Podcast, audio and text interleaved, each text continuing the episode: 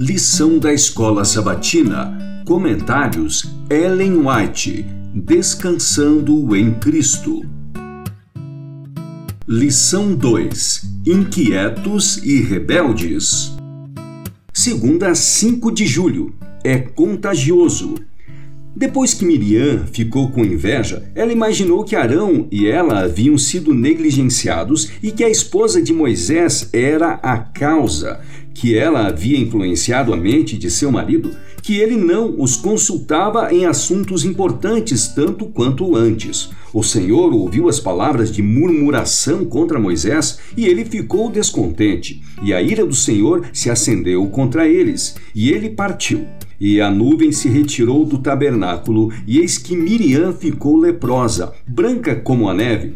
Números 12, 10. Moisés clamou ao Senhor, dizendo: Ó oh Deus, peço-te que a cures. Assim, Miriam foi detida fora do arraial durante sete dias, e o povo não partiu enquanto Miriam não foi trazida de volta. Números 12, versos 13 e 15.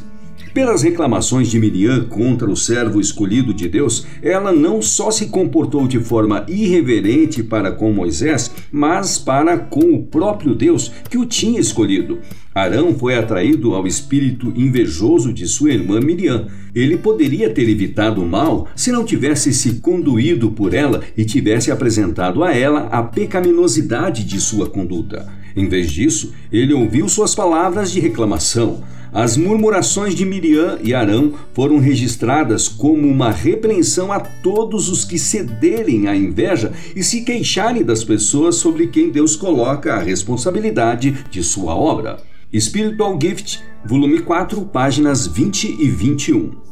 Devemos dirigir as armas de nossa peleja contra nossos adversários, mas nunca contra aqueles que estão sob as ordens de marcha do Rei dos Reis e que estão travando corajosamente as batalhas do Senhor dos Senhores. Que ninguém vise a um soldado a quem Deus reconhece a quem Deus enviou para transmitir uma mensagem especial ao mundo e realizar uma obra especial. Os soldados de Cristo talvez nem sempre revelem perfeição em sua marcha, mas as suas faltas não devem suscitar da parte de seus companheiros palavras que debilitem, e sim palavras que fortaleçam e que os ajudem a recuperar o terreno perdido não devem converter a glória de Deus em desonra, dando vantagem aos piores adversários de seu rei.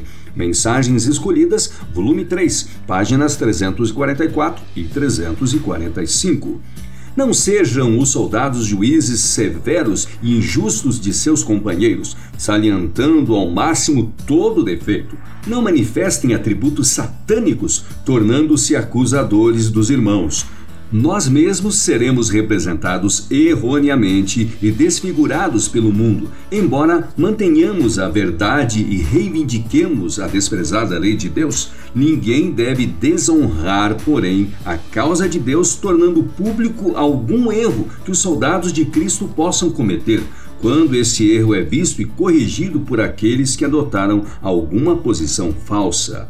Deus responsabilizará aqueles que expõem incessantemente as faltas de seus irmãos por um pecado de maior magnitude do que responsabilizará aquele que dá um passo em falso. A crítica e a condenação dos irmãos são consideradas críticas e condenação de Cristo.